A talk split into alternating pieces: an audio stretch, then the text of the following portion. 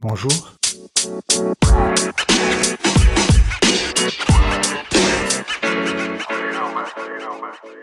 Bienvenue dans le podcast Voxali dédié au dialogue social à l'ère du numérique.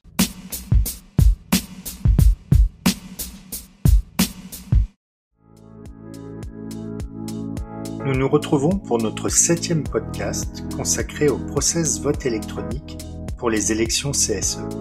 Nous avons choisi de consacrer cette nouvelle capsule sonore à l'ensemble des étapes clés de la gestion des élections CSE par Internet pendant le scrutin.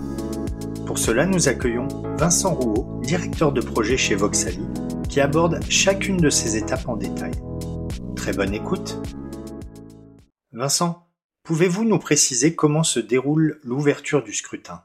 Le scrutin commence par la réunion d'ouverture qui permet aux membres des bureaux de vote et à l'organisateur d'être sûr que le scrutin commence de bonne manière. Voxali accompagne les membres du bureau de vote dans ce constat de la bonne ouverture du scrutin en lui permettant en amont de l'ouverture de vérifier que le vote est toujours correctement scellé, comme vous avez pu le voir précédemment, et que ces scellements sont toujours opérationnels, que les contrôles sont effectués et qu'il n'y a pas eu d'altération du système depuis la pause des. Bien évidemment, il convient aussi aux membres du bureau de vote de vérifier que les urnes sont vides et qu'il n'y a eu aucun émargement d'enregistré en amont du scrutin. Enfin, il s'agit de contrôler que l'heure effective du scrutin correspond bien à celle qui a été enregistrée sur le protocole d'accord électoral. Lors de cette réunion d'ouverture, le bureau de vote vérifie donc ces trois points et un constat d'ouverture est automatiquement généré par l'application. Ce constat permet donc de pouvoir attester que le site de vote était scellé, que les urnes étaient vides et que l'ouverture s'est effectuée au bon moment. Durant le scrutin, que permet l'application du système de vote? Il y a bien évidemment le site de vote côté électeur qui va permettre à l'électeur, muni de ses codes d'authentification, de se connecter à son espace de vote, de vérifier quelles sont les listes euh, candidates sur son élection, de consulter leur propagande et euh, de faire son choix pour définitivement mettre son bulletin dans l'urne. Il peut bien sûr voter pour une liste ou voter blanc. Une fois ce vote effectué, il a la possibilité de télécharger son accusé de réception et de conserver ainsi une trace de ce vote.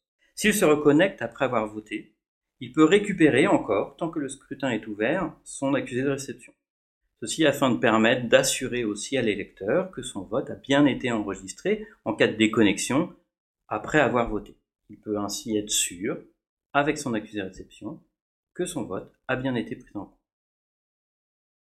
D'un autre côté, pour permettre au bureau de vote d'effectuer les contrôles nécessaires sur le scrutin dont il a la responsabilité, un site gestionnaire lui permet de vérifier l'état des de contrôler la participation, et bien sûr, depuis cet espace, il pourra procéder à l'issue du scrutin au dépouillement. Cet espace donc permet également à l'organisateur de suivre l'évolution de son scrutin pendant toute sa durée. Quel est le rôle du chef de projet pendant le scrutin?